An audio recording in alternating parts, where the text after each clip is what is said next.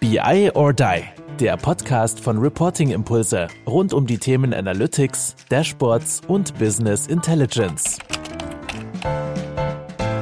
Hallo zusammen zum Newscast. Ich bin Carsten Bange und bei mir ist wie immer Andreas Wiener. Hallo Andreas. Moin Carsten, grüß dich. Man muss sagen, du bist aus dem Urlaub zugeschaltet und es ist gerade 21.08 Uhr. Wir werden uns heute beeilen, damit du auch deinen Urlaub weiter genießen kannst. Genau, gar kein Problem. Mache ich natürlich gerne auch aus dem Urlaub. Und äh, wir werden trotzdem Gas geben und mal gucken, ob wir die 30 Minuten Episode hinkriegen. Hervorragend. Mich interessiert, fangen wir gleich an. Mich interessiert, sag mal, wie war denn jetzt die Barkonferenz Digital Finance and Controlling? Ich konnte selber nicht dabei sein. Ich lag ja flach eine lange Zeit. Wie war's denn? Ja, also es war jetzt ja quasi das zweite Mal online. Das war die erste Konferenz, die letztes Jahr dank Corona in das Online-Format gegangen ist und war quasi die Wiederholung in neuem Tool, mehr Interaktionsmöglichkeiten mit den Teilnehmern. In dem Jahr haben wir natürlich viel gelernt, wie Online-Konferenzen äh, durchgeführt werden können oder sollten. Und ich muss sagen, Feedback war super. Das heißt, die Teilnehmer haben gesagt, das war echt nochmal besser. Und was auch interessant war, wir haben uns jetzt entschieden, dass wir diese Themen Software im Vergleich, was ja ein Teil unserer Bar-Konferenzen ausmacht, ähm, dass wir dies online lassen. Das heißt, auch nächstes Jahr wird Digital Finance wieder online sein, weil wir gesehen haben, da wo es um das Thema geht, Werkzeuge im Vergleich zu zeigen, ist online ein super Medium, weil man einfach eben, mhm. ja, sich das angucken kann, was man möchte. Man kann zurückspulen,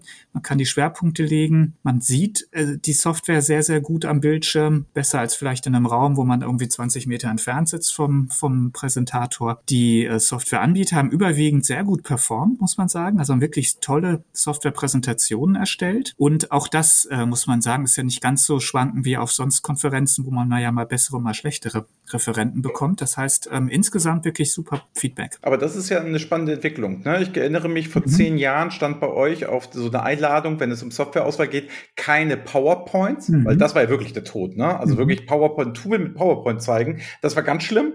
Dann gab es das, was du gerade erzählt hast, immer diese Konferenzen. Man hat sich gesehen, wenn man in der letzten Reihe saß, Fragen wollte man auch nicht, Interaktivität nicht. Und jetzt sagt ihr tatsächlich, egal was kommt, wir machen das online weiter, weil ich nehme auch mal an, die Interaktivität der Leute wird wahrscheinlich durch die Chat-Funktion auch größer. Ne? Also man kann schneller mal was fragen, zeig mal, mach mal, etc. Genau, es, es gab Anbieter, die hatten da wirklich viel äh, Rückfragen. Ähm, wir als Moderatoren hatten da einiges zu tun und ähm, das funktioniert tatsächlich. Also man konnte live stellen oder eben im Chat und gerade Chat hat eine niedrige Hürde. Das nutzen dann auch viele. Und das Tolle ist natürlich das nächste, dass es jetzt zwölf Monate online verfügbar ist. Wenn also jetzt jemand in drei Monaten ein Softwareauswahlthema hat im Bereich Planung oder legale Konsolidierung, dann hat er alle marktführenden Anbieter da, hat die Präsentation, aber eben nicht nur die, sondern auch immer noch die BARC-Einführung dazu, die, die Segmentierung durch uns. Also es ist immer noch mehr geboten, als sich quasi nur irgendwelche YouTube-Videos anzuschauen. Gut, dass ich dich spreche, Carsten. Ich hätte gerne mich meine Meinung und eine Einschätzung von dir. Es ist Folgendes passiert. Der Matthias Witschejok hat mich angeschrieben, ehemals Leiter bei Schalke 04 Business Intelligence und er hatte mich angeschrieben und sagte zu mir, oh Leute, ich muss euch unbedingt mal SwordSpot zeigen. Ich glaube, das ist was für euch, ein ganz anderer Self-Service-Ansatz. Mhm. Und dann habe ich gesagt, kennst ja Kai und mich, kommt zu uns im BI or Die live, Freitag, zeig es doch einfach mal live. Wer es sehen möchte, gibt's noch auf YouTube, kann er sich mal angucken.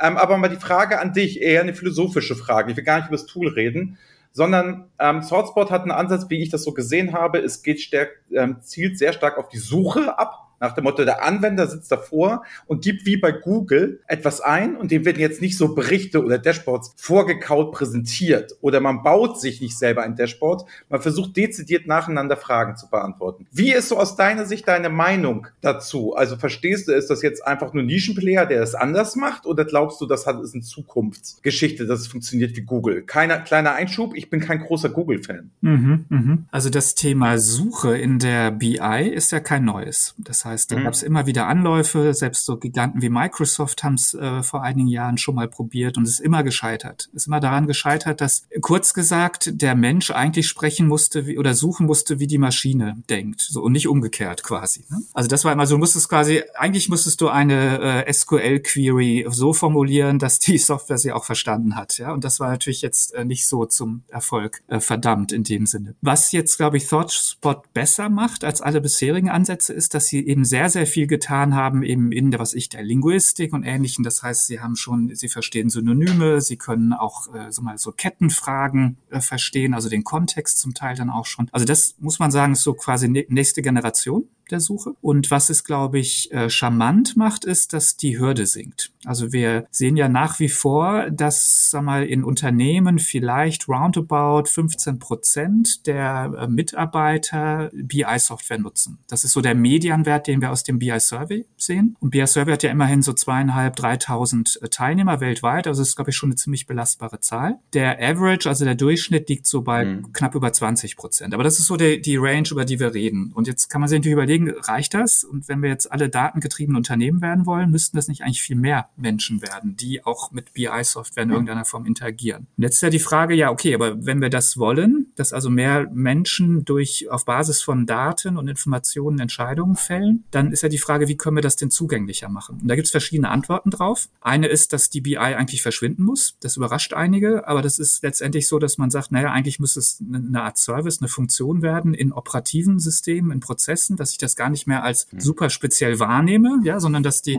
Software einfach sagt, guck mal, hier ist noch ein interessantes Chart für dich, hier ist eine Analysemöglichkeit, was möchtest du was analysieren? Also, dass wir es nicht mehr so speziell machen, das wäre so die eine Antwort, aber die andere ist sicherlich eben auch die Hürde zu senken. Und da sind wir jetzt wieder bei dem Thema Suche. Deshalb glaube ich, ja, es ist interessant, es bringt uns auch weiter. Was jetzt die spannende Frage ist, für wen eigentlich und für welche Anwendungszwecke? Weil ich glaube nicht, dass das für alle Anwender was ist. Ja, genau. Da war auch so mein Eindruck und ich habe gesagt, gemerkt so, ja, Self-Services, liebe Fachabteilung, ich schmeiß dir es einfach mal hin und such mal selbst. Alle Fragen sind da drin.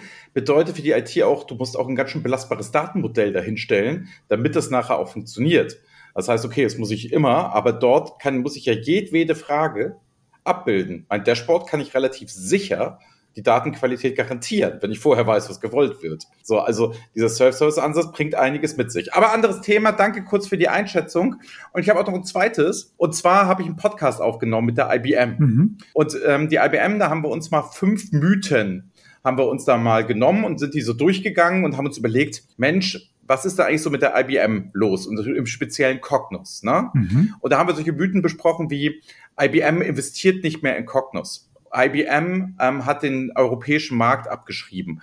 IBM, also es geht halt immer so weiter. Ne? Und wir haben uns mal so Fragen gestellt, so das Marketing haben sie jetzt zurückgefahren, wenn man es vergleicht mit der SAP, aber die waren mal sehr starker Tech-Anbieter, wie man heute so Google, Airbnb und solche Leute lobt. Da war ja IBM in den 90er Jahren schon weit vorne. So, also war schon ein cooles Unternehmen. Was ist deiner Meinung passiert? Weil wir konnten so ein bisschen rausarbeiten, dass die Produkte noch immer sehr zuverlässig sind, noch immer sehr gut sind, aber das ist so am Marketing Marketing ein bisschen hapert. Kannst du das erstens genauso beobachten? Und das zweite ist, woran glaubst du, dass die IBM jetzt nicht mehr so diesen diesen Stellenwert hat, wie es ihn vielleicht in den 90er Jahren hatte? Ja, spannende Frage. Sehen wir natürlich ähm, erstmal genauso.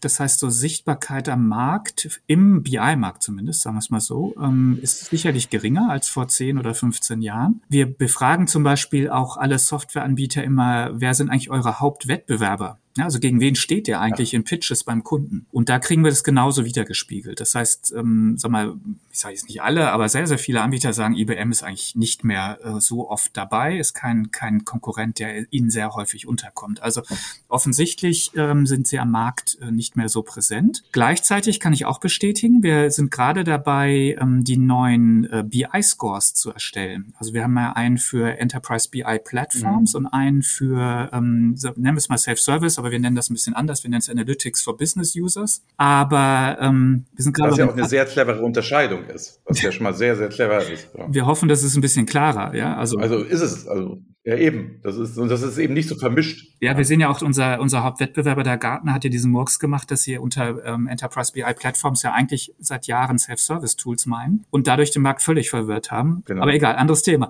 Jetzt geht's darum, und da sehen wir wiederum IBM ziemlich gut abgeschnitten. Ja, wir sind also, wir haben es noch nicht veröffentlicht, wir sind gerade noch bei den letzten Schritten in der Bewertung, aber nach wie vor, wenn man sich das genau anguckt, technisch durchaus leistungsfähig. Also ja, die Software wird weiter ähm, gepflegt, wird weiter investiert und ist auch mhm. durchaus, ähm, sagen wir mal, wettbewerbsfähig, wenn man über, äh, sich die BI-Plattform anguckt. So was jetzt passiert, es gab aus meiner Sicht so einen Wendepunkt strategisch bei der IBM. Vielleicht erinnerst du dich dran, ich weiß gar nicht genau, wie lange das her ist. Das ist vielleicht so, pff, weiß nicht, sieben, zehn Jahre irgendwann.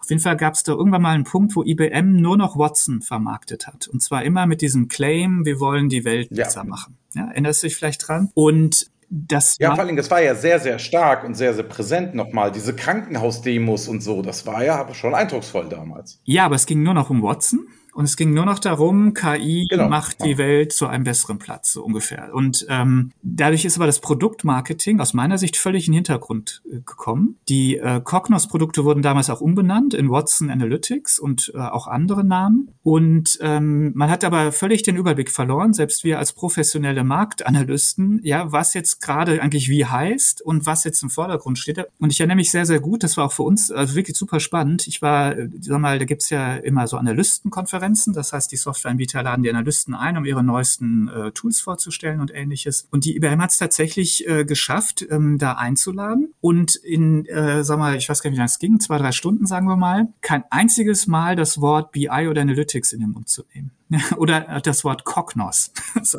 Obwohl das Produkt eigentlich noch quasi am Markt war, ne? wo wir alle gesagt haben, hey, was passiert hier? Und das ist tatsächlich, äh, das war der Wendepunkt. Und das ist tatsächlich so weitergegangen. Das stand irgendwie nicht mehr im Fokus für einige Jahre. Das, der, der Kurs wurde sicherlich korrigiert nach einigen Jahren, als man gemerkt hat, naja, okay, äh, den Kunden fehlte vielleicht IBM, okay, KI, verstanden, Watson, verstanden, aber was soll ich denn jetzt kaufen? Oder was kann ich überhaupt kaufen? Was möchte ich einsetzen im Unternehmen? Und da fehlt es sicherlich vielen dran. Also insofern, ähm, es fehlt auch faktisch die, der, eben der Fokus auf das Thema. Und ähm, das Zweite, es fehlt auch die Salesforce. Ja? Also ich sehe, ich sehe kaum Vertrieb. Ähm, und das Einzige, was im deutschsprachigen Raum, was wir noch wirklich sehen, ist TM1. Also das gute alte TM1 muss man sagen, was eben für Planungsanwendungen und für diese, nennen wir es mal Power-User gerade im Controlling immer noch ein super Werkzeug ist. Und die, die es haben, die lieben es auch. Und es gibt gerade übrigens eine riesen äh, LinkedIn-Debatte, sehr, sehr ähm, interessant zu verfolgen, dass ähm, einige TM1, ähm, sagen wir mal, Freunde oder Nutzer haben jetzt eine Kampagne losgetreten, dass doch Bark bitte so eine Ecosystem-Map auch für TM1 machen soll. Weil sie sehen die halt für ähm, Power BI. Ach was. Ja, ja, es ist super. Es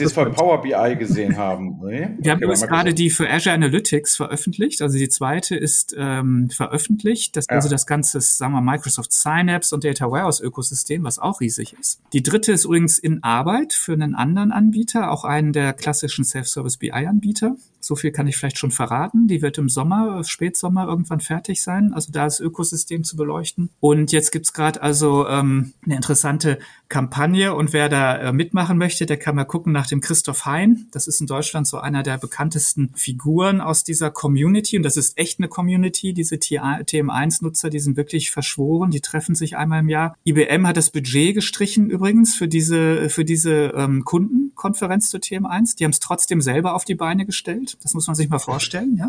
Also, ähm, also das heißt, das ist echt eine tolle ja, Community. Solche Kunden wünscht man sich, oder? Ja, eben. Und die sollten wir vielleicht aus. Ja, also pass auf, es wäre so, als würden wir den, den, ja vielleicht, vielleicht Carsten, vielleicht sollten wir den Newscast einfach aufgeben und die Leute, die Zuhörer machen das dann hier einfach alleine. Gerne. Das ist hervorragend. genau. Also. Und die, hervorragend. Wir ja. verlinken okay, aber das muss ich mir vorstellen. Jetzt sieht man mal, wie produktverliebt die Kunden sind. Ne? Also es ist wirklich krass. Ja, absolut, ah. eben. Und da haben sie wirklich was Tolles im Portfolio und das ist eben auch äh, tatsächlich auch noch ein bisschen sichtbarer Markt, finde ich. Das liegt aber genau in dieser tollen Community und auch noch eben an Einzelpersonen, äh, die das letztendlich vorantreiben. Aber sonst eben Cogniz Analytics sicherlich hinter den Möglichkeiten. Das sehe ich auch so. Ja, sehe ich auch so. Mensch, hast du doch ein Thema mitgebracht, Carsten?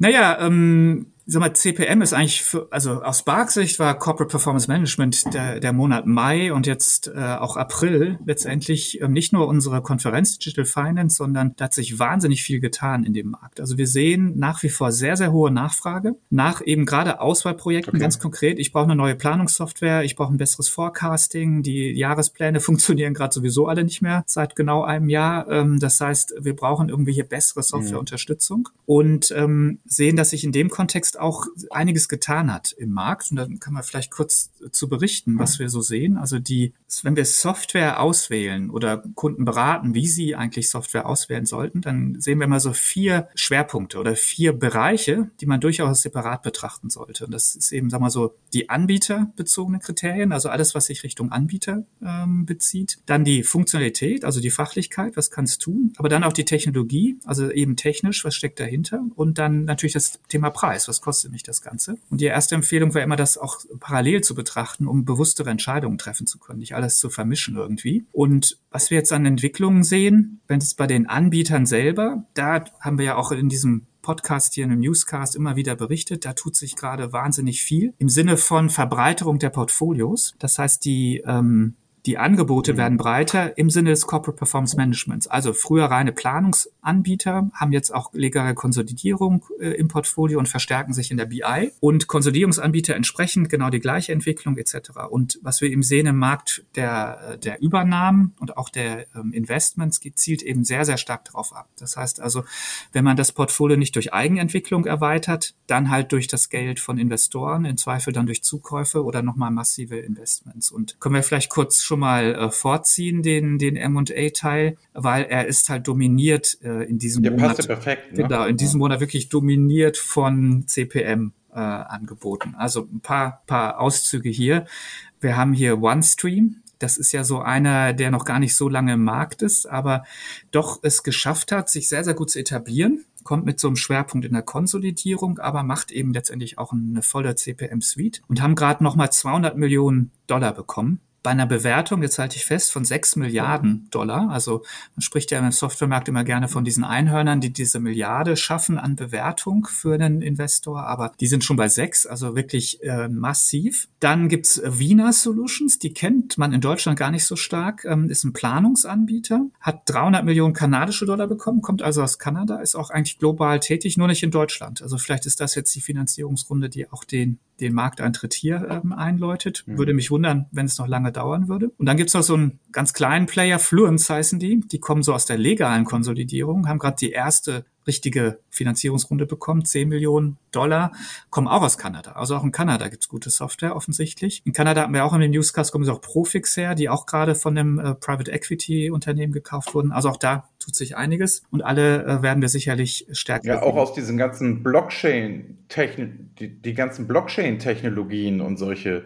Geschichten oder wenn man hm. Kryptowallets sich anguckt, so stecken ganz viele kanadische Firmen ähm, mhm. dahinter. Das ist relativ spannend. Also auch ähm, NBA Top Shot, also wo man diese Karten und so weiter Sachen kaufen kann, die auf der Blockchain dann gespeichert werden als NFT und solche Geschichten. Alles kanadische Firmen. Das ist relativ spannend, was da anscheinend momentan ja. los ist. Also Kanada ist der Place to be momentan tut sich auf jeden Fall was. Ja. ja. genau. Auch bei den sonstigen, ähm, bei den Übernahmen, das waren jetzt ja so die Investments, auch bei den Übernahmen einiges im CPM-Segment. Spannend fand ich Tagetik. Die haben kürzlich äh, Vanguard gekauft. Auch das ist ein Unternehmen, was nicht jeder kennt, aber symbolisiert auch einen funktionalen Trend. Das ist ja so mein zweiter Bereich bei den Auswahlkriterien für CPM-Software. Und zwar Vanguard hat so operative Planung gemacht. Also da, wo es eben mal außerhalb vom Finanzbereich drum geht, was ist ich, äh, äh Vertriebsplanung zu machen, HR, also äh, Human Resource Planung und ähnliche Dinge. Und das ist einer der großen Trends, die wir da wahrnehmen, dass eben, sag mal, die gesamthafte Unternehmensplanung inzwischen im Fokus steht steht, nicht mehr nur die Finanzplanung, wo meistens ja die Software gekauft wird. Und da erweitern sich die Softwareanbieter gerade massiv. Also da tut sich einiges. Ähm, das ist so eine der wesentlichen Stoßrichtungen funktional, die wir in den Softwarelösungen wahrnehmen können, neben dem typischen Thema äh, künstliche Intelligenz wo insbesondere jetzt das äh, Thema äh, automatisiertes Forecasting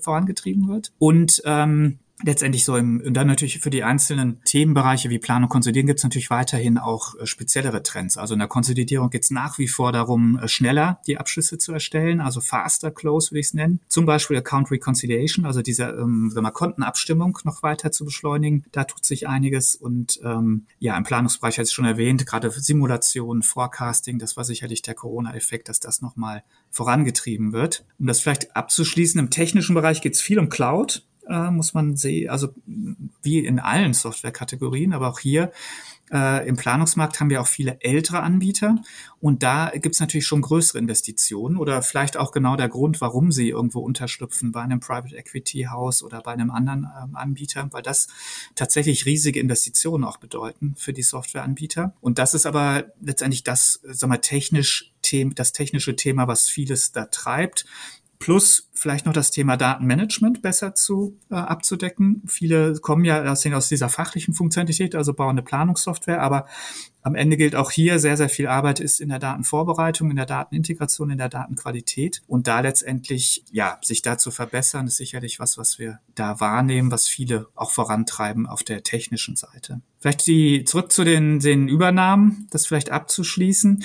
Auch da gab es Inside Software, das ist ja ein Dauergast inzwischen hier, logischerweise, weil die wirklich im Monatstakt irgendwie zukaufen. Das ist absolut unglaublich, was da mhm. abgeht. Äh, und haben gleich zwei Firmen im April gekauft, Logi Analytics und iSender. Und äh, hier mal etwas außerhalb des CPM-Bereichs. Das sind nämlich beides Anbieter von Embedded BI, hatte ich am Anfang schon erwähnt. Durchaus spannendes äh, Umfeld. Und haben jetzt äh, angekündigt, zum einen diese Möglichkeit, Möglichkeiten, jetzt äh, quasi, sag mal, Dashboards, Analysemöglichkeiten in die anderen Lösungen, die sie inzwischen alle zusammengekauft haben, zu embedden. Das werden sie sicherlich damit machen. Das heißt also letztendlich die BI-Fähigkeiten in ihren CPM-Lösungen stärken. Das zweite, was sie angekündigt haben zu machen, ist aber auch diese Kundengruppe derer, die diese Softwarelösung kaufen. Das sind typischerweise Entwickler in Unternehmen oder Entwicklungsabteilungen oder andere Softwareanbieter, die eben BI einbetten wollen bei ihnen, äh, bei sich entsprechend, die ähm, aber auch weiter zu bedienen. Also in dem Sinne eine Erweiterung jetzt auch des, ähm, des Kundensegments. Dann IBM hatten wir gerade besprochen, die haben äh, MyInvenio gekauft, das ist ein Process Mining Anbieter. Das ist ja so einer der nächsten wirklich heißen Märkte, dank vor allem Celonis auch. Und IBM hat also auch hier zugeschlagen. Und dann ThoughtSpot,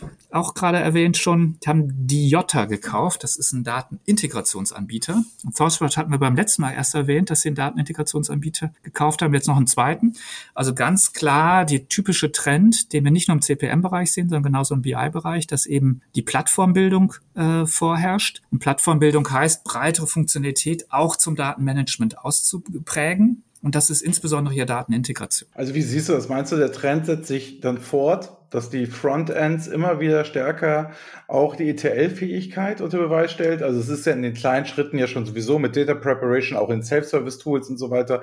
Siehst du da in dem Markt generell eine Professionalisierung, dass man das ganze Datenmanagement so macht oder ist Sortspot da jetzt so einzeln unterwegs? Oder siehst du diese All-in-One-Lösung viel, viel stärker in den nächsten Jahren kommen? Nee, absolut. Der Trend ist im vollen Gange. Wir sehen diesen BI-Markt so in zehn Jahreszyklen schwanken zwischen sehr, sehr starker Dezentralisierung, also sagen wir, nennen es mal Self-Service oder so mal vielleicht Desktop-Tools beim Fachanwender und zentralen Plattformen mit sehr breiter Funktionalität, aber eben auch einen entsprechenden äh, Anspruch, ja, den sie eben abdecken wollen. Und momentan das Pendel schlägt schon seit einigen Jahren sehr stark Richtung dieser zentralen Plattform. Siehe Click, haben einen Datenintegrationsanbieter zugekauft, siehe ähm, Tableau, ja. haben die Data Prep Fähigkeiten deutlich verstärkt, haben einen Datenbankanbieter gekauft. Also eben im Datenmanagement tut sich einiges und das waren ja mal die zwei äh, größten äh, in dem Markt und siehe auch Microsoft, die natürlich sehr stark äh, letztendlich Power BI auch als sag mal, Köder oder Einfallstor nutzen, um die Kunden auf die Cloud und damit letztendlich auf die Cloud Data Services zu bekommen. Also eben, also mal SQL Server, Synapse, Datenintegration etc. Also auch da ist ja eigentlich eine Plattform-Story dahinter. Das heißt also, der Markt geht schon seit einigen Jahren sehr, sehr klar dahin. Und ähm, die spannende Frage ist eher, wann er wieder zurückschwingt. Aber es wird noch ein paar Jahre dauern. Also dann haben wir wieder solche Plattformen, die quasi dann äh, kaum noch jemand bedienen kann, die dann irgendwie zu mächtig werden, die werden zu träge. Und dann fangen die Anwender wieder an, sich irgendwie selber zu helfen mit schlanken kleinen Tools am Arbeitsplatz. Und das war jetzt schon dreimal so. Also die letzten 30 Jahre hat man das sehen können, dass genau diese, dieses Pendel hin und her schwingt. Und das wird wahrscheinlich auch wieder so gehen. Aber das war jetzt schon weit in die Zukunft geschaut. Ja, okay. Alles klar. So, Carsten, was haben wir noch? Naja, Ausblick auf die Events, oder? Ja, würde ich auch sagen. Also wollte ich gerade sagen, also wenn, wenn es, wenn sich bei Bark auf irgendwas verlassen kann, ist es, dass es jeden Monat immer ein Event gibt. Ja, nicht jeden Monat, äh, die Sommermonate zum Beispiel nicht, aber momentan das machen wir wirklich viel, ah, muss man okay. sagen. Es ist gerade wirklich ähm, einiges los. Aber positiv gemeint. Ja, nee, ist ja auch, Sommer macht ja auch Spaß und es ist ja auch, sag mal, es nehmen ja auch wirklich viele Leute teil, also inzwischen eben mehrere hundert immer, bis zu, bis zu tausend oder Data Festival 2000, also es ist wirklich schon auch gigantisch in dem Sinne. Was wir gerade hinter uns gebracht haben, war ein neue, neues Thema, Digital Workplace ähm, wo wir eine Konferenz zu gemacht haben. Sehr interessant. Also wer mal so quasi ein bisschen auch außerhalb des BI Analytics Bereichs gucken möchte. Hier wird also quasi der gesamte Arbeitsplatz, nicht nur Analytics angeschaut, sondern auch alles, was eben, sag mal, dokumentenbasierte Workflows betrifft. Das ganze Thema Collaboration, wie arbeite ich zusammen, jetzt nicht nur über Teams, sondern auch über andere Möglichkeiten. Also es ist natürlich am Arbeitsplatz des, äh, so mal, Mitarbeiters tut sich ja deutlich mehr als jetzt nur die Analytics-Funktion häufig. Und das ist sozusagen der gesamthafte Antritt da, ist auch weiterhin online verfügbar. Also wer da mal schauen möchte, Bark Digital Workplace, bestimmt spannend. Und nächsten Monat, das ist also im Juni, da machen wir das Thema Future of SAP Data and Analytics. Das ist ja auch schon äh, jährlich unser Thema, einmal den Blick zu werfen auf die SAP. Was macht sie? Gibt es ja sehr, sehr viele Kunden, gerade hier im deutschsprachigen Raum.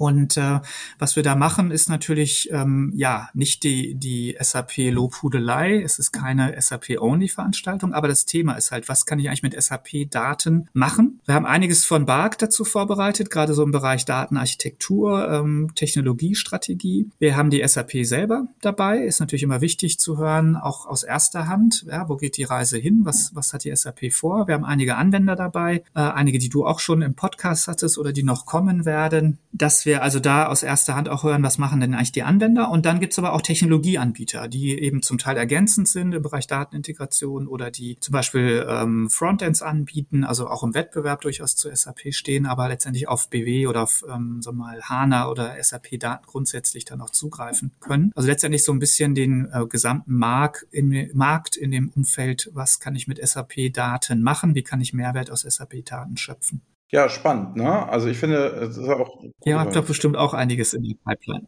Ach, es geht. Also bei uns ist ja jetzt Verlass. Es ist, es ist immer der Freitag. Es ist jetzt immer der Freitag. Also es ist definitiv, wir sind Freitag halt immer live. Unter anderem ja auch mit dir heben wir es mal vor. Immer der Data Talk um 12 Uhr, den wir machen. Wir waren hier vorher auf Clubhouse, sind jetzt gewechselt auf LinkedIn. Ähm, danach ist es auch direkt bei YouTube verfügbar. Also die Zuschauerzahlen mhm. sind enorm. Ich habe mal kurz vor dieser Folge geguckt. Wir hatten jetzt drei verschiedene LinkedIn Live Talks sozusagen und YouTube Live Talks und sind bei 280 Views und ein Durchschnittsseher. Rate mal, wie lange der sich uns antut. Wenn man eine Stunde zur Mittagszeit, was meinst du, wie lange der Durchschnittsseher da am Ball bleibt? Na gut, der, der Traum wäre ja wahrscheinlich, wenn der Durchschnittsseher oder die Durchschnittsseherin mehr als 30 Minuten dabei bleibt, oder? Tut er tatsächlich. Er ist bei 38 Minuten. Also das wow. heißt, ich glaube mal, die Leute skippen so viel am Anfang oder das Ende dann nochmal weg so. Mhm. Aber den Kern des Talks, den lässt man anscheinend Hintergrund laufen. Wir merken das ja auch, die Leute chatten ja auch mit uns und sind da ja sehr aktiv. Deswegen auch vielen Dank. Also klasse, das ist das nächste Erfolgmodell ähm, geworden ist. Ähm, du bist ja jetzt auch erstmal im wohlverdienten Urlaub, wirst dann auch nochmal vertreten, finde ich auch gut. Ähm, ich bin auch irgendwann mal wieder im Urlaub, Carsten, mhm. man sollte nicht so sein, da wird Olli das nehmen. Also keine Angst, wir können das zuverlässig immer um 12 Uhr machen und werden da spannende Themen für euch haben. Ein Highlight wird auch sicherlich sein, dass Erik Purwins ähm, es organisiert hat, dass wir mal live dort sehen können, wie diese Microsoft-Brille funktioniert. Also okay. auch mit Fragen. Er hat sie quasi auf. Wir simulieren das. Wir haben es auch hingekriegt, dass diese Brille dann direkt auf dem Screen ist. Das wird, glaube ich, zu viert ein riesen Spaß. Aber da warten wir, Carsten, bis du wieder da bist. Das, das wird großartig. Und vorher haben wir noch paar spannende Gäste aus dem Controlling, SAP-Bereich und so weiter und so fort, die schon zugesagt haben. Ja. Also insofern freuen wir uns sehr und sonst Freitag einfach mal bei LinkedIn reingucken. Das geht den ganzen Tag. So.